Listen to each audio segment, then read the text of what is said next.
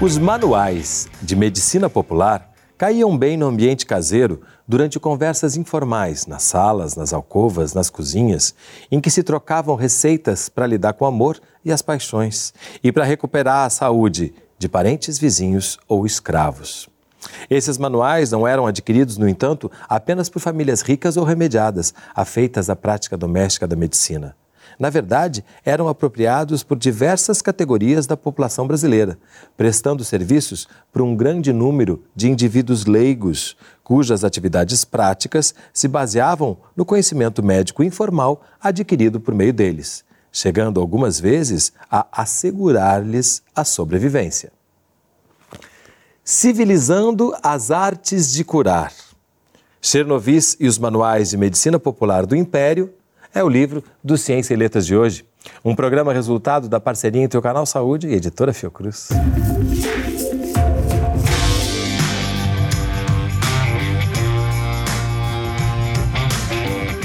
Conversa comigo no estúdio do Canal Saúde a autora do livro, Maria Regina Cotrim Guimarães, que é médica, infectologista, doutora em História das Ciências e da Saúde e pesquisadora do Instituto Nacional de Infectologia da Fiocruz.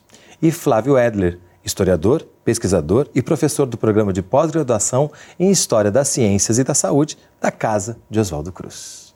Sejam bem-vindos. Obrigada.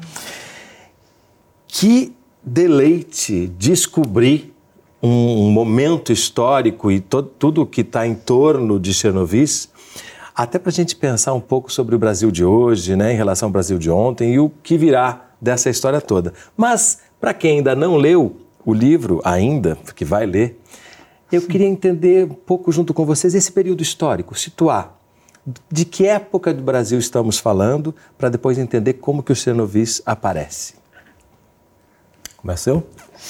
Bom, então, é, quero agradecer o convite de, de, estar aqui também. O livro é uma delícia, como você uma falou. Delícia.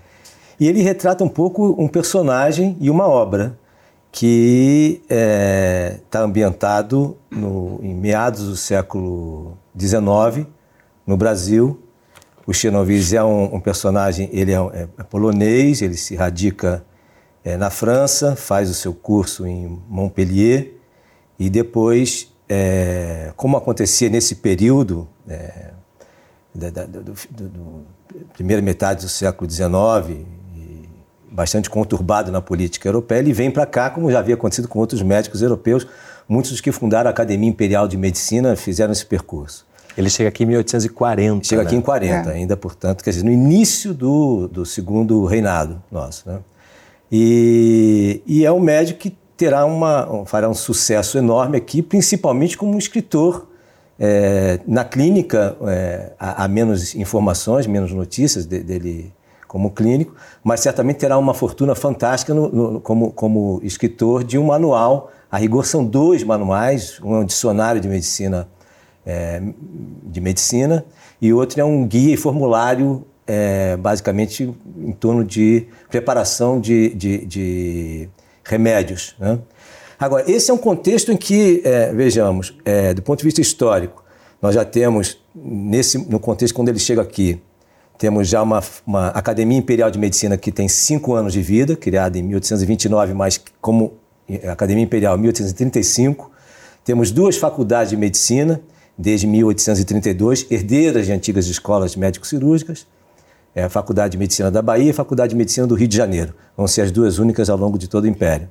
E, portanto, já tem uma comunidade de médicos, tanto na corte como em Salvador e, evidentemente, em algumas capitais, algumas cidades importantes. Né? Então, é, é um momento em que essa reduzida é, número de médicos, eles atendem essa população urbana numa franja muito pequena e um país, é, basicamente uma população rural, sem acesso a, a esses médicos, mas evidentemente sem, digamos, sentir falta de médicos, já que existia uma ampla comunidade, múltiplas comunidades de curandeiros, gente que lidava de alguma maneira com restauração da saúde, terapêuticas, etc. E isso é uma das coisas mais interessantes, né? É mostrar justamente esse outro lado de, dessas artes de curar que normalmente a gente desconhece ou que são associados a charlatães e menosprezados. É. Mas eu acho que o livro os coloca no devido lugar, né? É que, na verdade, o, o Chernovis, o, o livro, e o autor, eles dialogam muito com, com as artes de curar da época. Né? Então, eles é, eram, a palavra muito usada ultimamente, né? eram apropriados por cirurgiões, barbeiros, por curandeiros, que ao mesmo tempo e ao mesmo tempo ele se apropriou o, o, a obra de alguma forma ela se apropria também desse conhecimento. Nem que fosse para criticar. Eu acho que esse esse contexto do império dos interiores né? do Brasil tem gradientes. E Chernobyl está era lido por pessoas é, letradas mas também era lido por quem não sabia ler isso que é mais incrível, né? É. Mas até para a gente entender o manual em si, né? Ele também já tem uma história pregressa que você mostra aqui, até essa cultura de almanac que o Brasil tem desde cedo, e outros manuais anteriores ao Chernovis hum. que também conseguiram ter sucesso aqui, né? Sim, teve vários, inclusive é, é citado pelo por naturalista, né, o Formarcius, o Buckham, que era um, um escocês, né? eu acho que ele era de Edimburgo, não tenho certeza se ele é inglês, William mas ele era de William Buckham, que fez um livro chamado Domestic Medicine. E era dentro desse contexto, a perspectiva de muito parecida, o prefácio muito parecido, de onde eh, nem sempre a gente tem acesso, a população nem sempre tem acesso a médicos, e que ele quer que as pessoas se apropriem de um conhecimento de higiene, especificamente no caso dele, é como cuidar da casa, como cuidar das crianças, como cuidar da saúde da família, como cuidar do, da pequena comunidade em geral.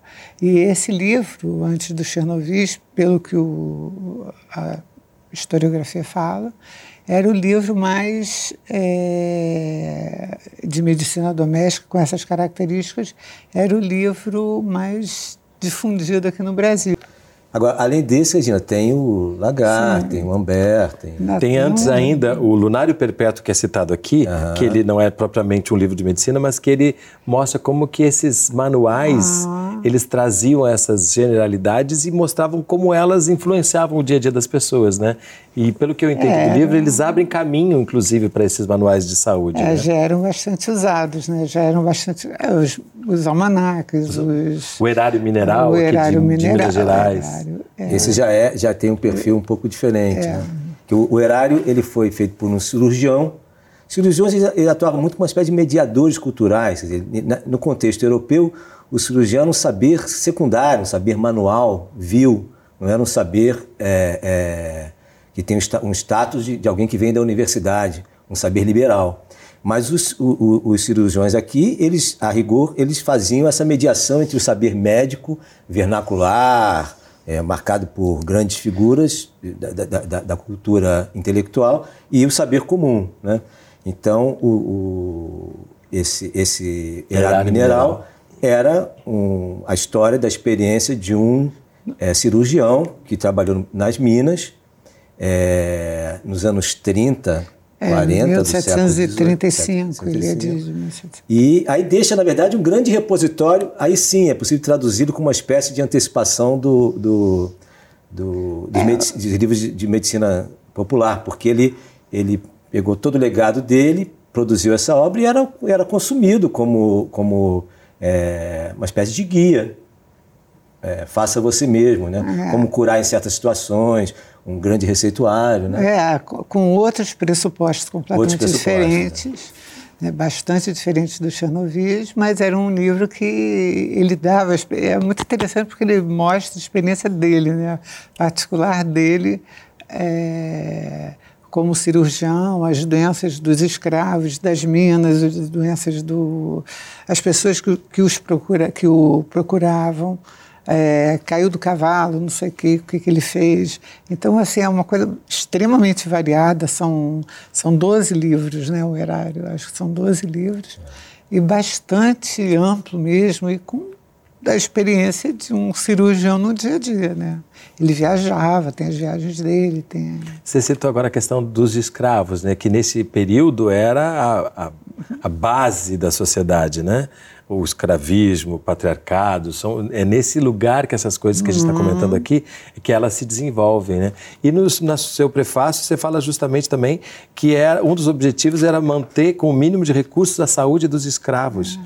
Isso também a gente pode entender como um campo fértil para a proliferação desses manuais? Esses livros, quando nascem no contexto europeu, eles têm muito a ver com o projeto das luzes. Você é, de certa maneira, divulgar um conhecimento para ser apropriado por todos, né?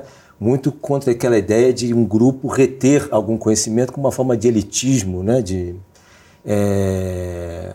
Então, o, esse manual na Europa que tem essa característica, quando chega no Brasil, ele é em grande parte apropriado para uma sociedade profundamente hierarquizada, marcado por esse traço fundamental que é a escravidão, né?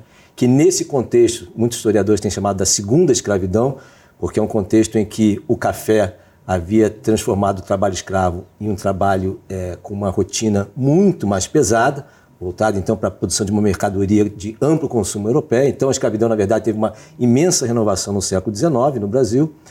É, foi o período em que mais se importou escravo, né? a maior escravização dos, dos africanos foi nesse período. Então, é, é, também o, o, manual ele se adequa a esse tipo de é, projeto econômico de alguém que quer manter com mínimos custos a sua mão de obra. Né?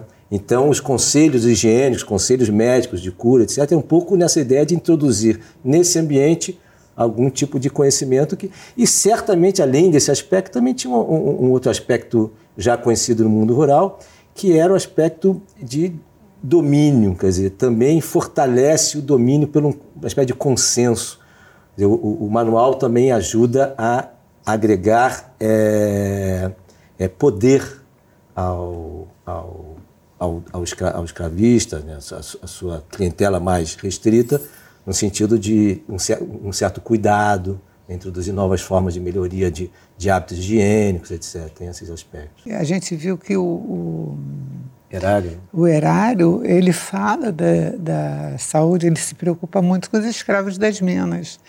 É, o tempo de vida deles, que era um tempo de vida muito curto, eles, eles eram produtivos por um tempo muito Principalmente curto. pescador, que fica o tempo inteiro é, debaixo com da água, da né? água, trabalhando, temperatura baixíssima. É, junto com essas questões todas, o próprio Chernobyl ele é uma figura muito interessante, né? A gente vai falar um pouquinho no próximo bloco até para entender uma certa ambiguidade que ele tinha justamente sobre essa questão e o que que isso nos fala do Brasil de ontem e do Brasil de hoje.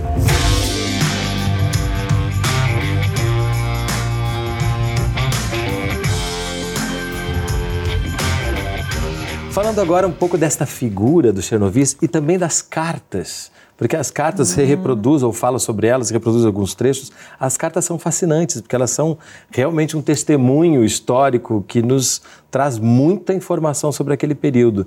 E numa primeira carta, que tem um trecho interessante aqui, que eu vou ler só um pedacinho: calores equatoriais, fortes tempestades, comida salgada, falta de água potável, a insegurança do destino, a morte de vários companheiros, tudo isso provoca ao fim a revolta dos negros, que está sempre alerta e leva uma arma por outro capitão, que está sempre alerta e leva uma arma carregada, mata os primeiros corajosos que aparecem e os, e os restantes assustados recuam.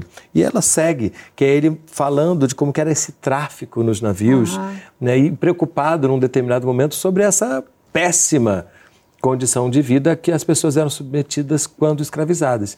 E um pouco mais adiante a gente já começa a entender melhor que isso funciona meio assim mesmo dentro dessa sociedade. O que a gente pode depreender disso? ah, ele, ele veio para o Brasil, ele imaginava. Esse é um relato que o capitão do navio faz para ele, né? Como ele fica muito tenso, dá para sentir que ele é, vai. Ele achava, ele tem uma hora que ele fala: como se tivesse uma espada em cima de cada cada branco, como se houvesse guerra, quantidade muito grande de guerras e, e, revoltas negras e que eles tivessem que se manter, eles brancos tivessem que se manter sempre atentos, né? Um branco que chegava no Brasil. E ele chega aqui e não vê nada disso. Aí ele fala, aliás, eu até tenho um, aluguei um, né? um escravo. Ele entra, é, no, ele entra na dança, né? completamente né? na, na, no universo, claro. Ele vai seguindo que as, os códigos né, de, de conduta do de local. conduta locais. Né?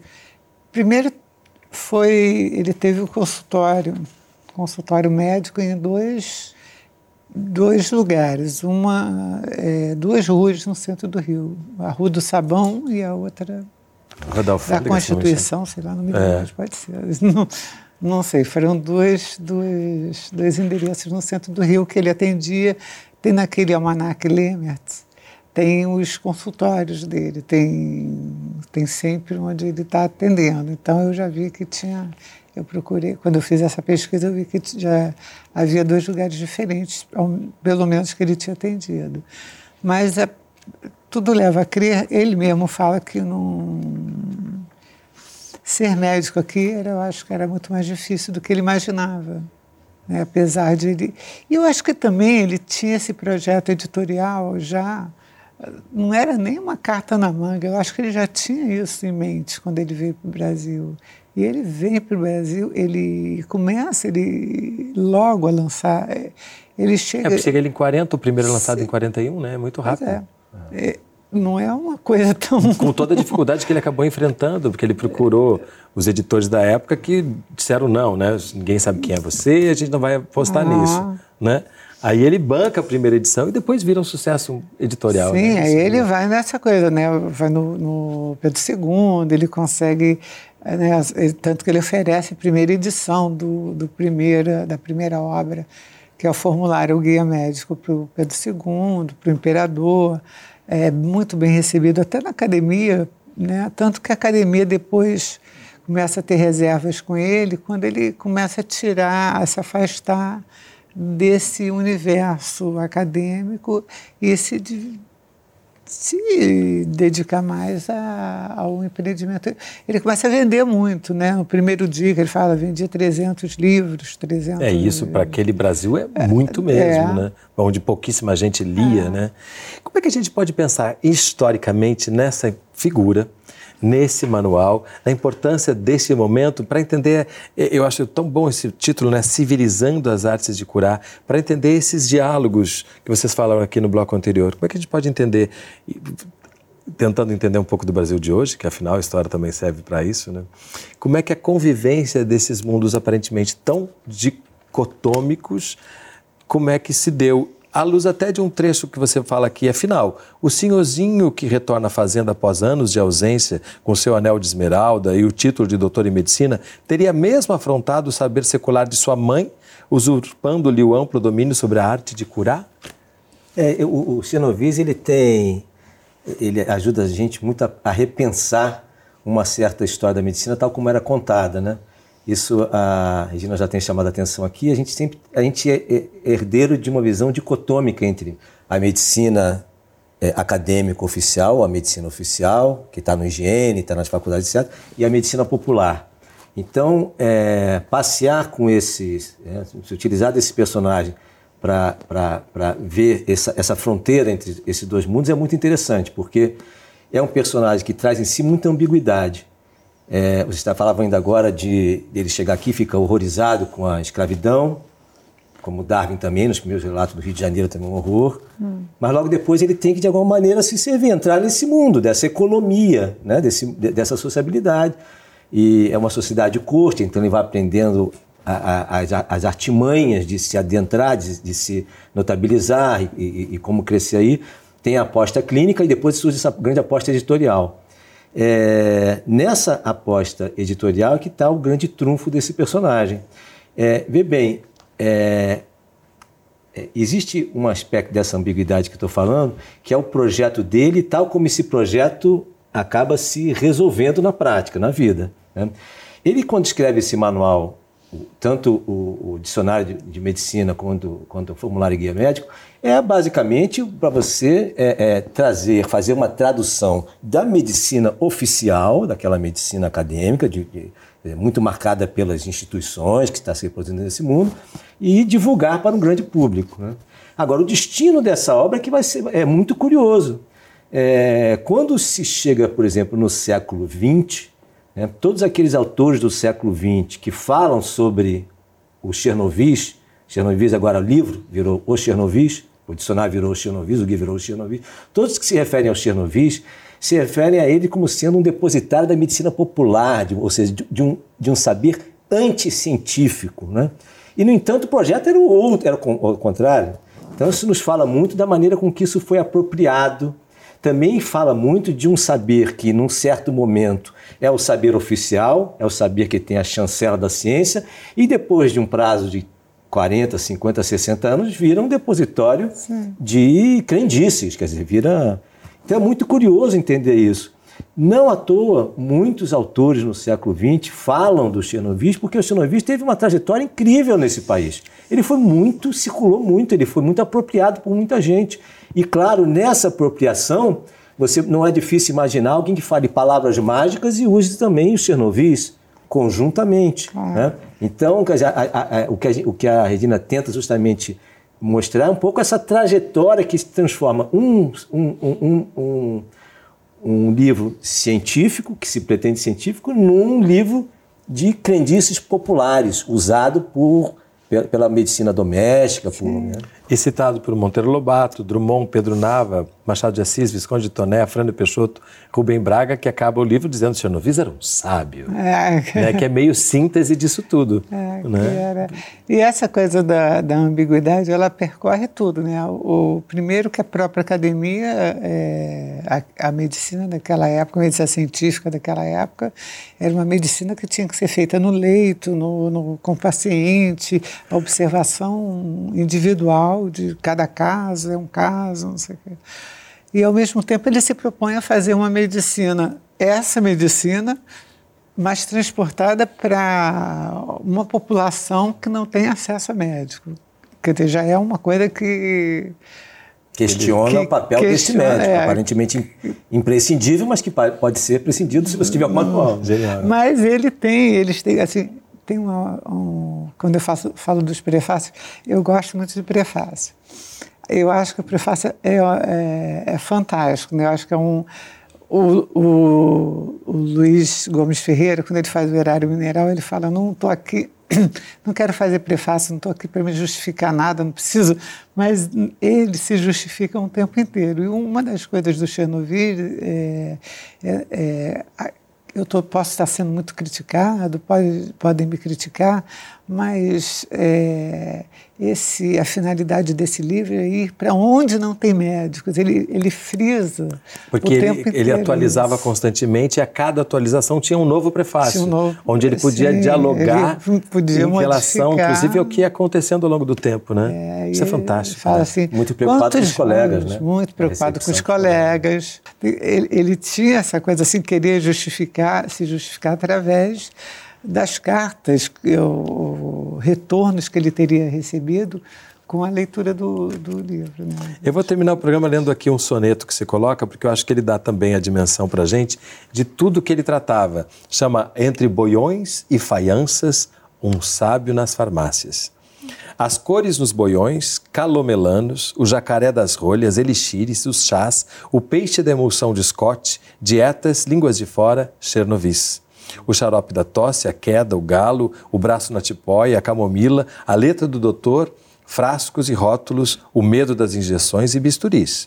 O banco das conversas, as pastilhas de malva e de hortelã, o mel de abelha, a cobra na garrafa, o almofariz. O termômetro, a febre dos meninos, o tempo sem remédio na farmácia, as doenças da infância, a cicatriz. Com isso a gente fecha esse programa e abre ainda mais a curiosidade para aprofundar nesse livro e conhecer ah. essa história do Chernobyl e do nosso país. Para terminar rimando também e mostrar o alcance de uma obra como essa. Parabéns pelo trabalho. Muito obrigada. Muito e obrigadíssimo pela presença. Convite também. Eu agradeço. O programa Ciência e Letras é resultado de uma parceria entre o Canal Saúde e a Editora Fiocruz. Se você quiser entrar em contato conosco, mandar sua crítica ou sugestão de leitura, nosso endereço eletrônico é canalsaude.fiocruz.br.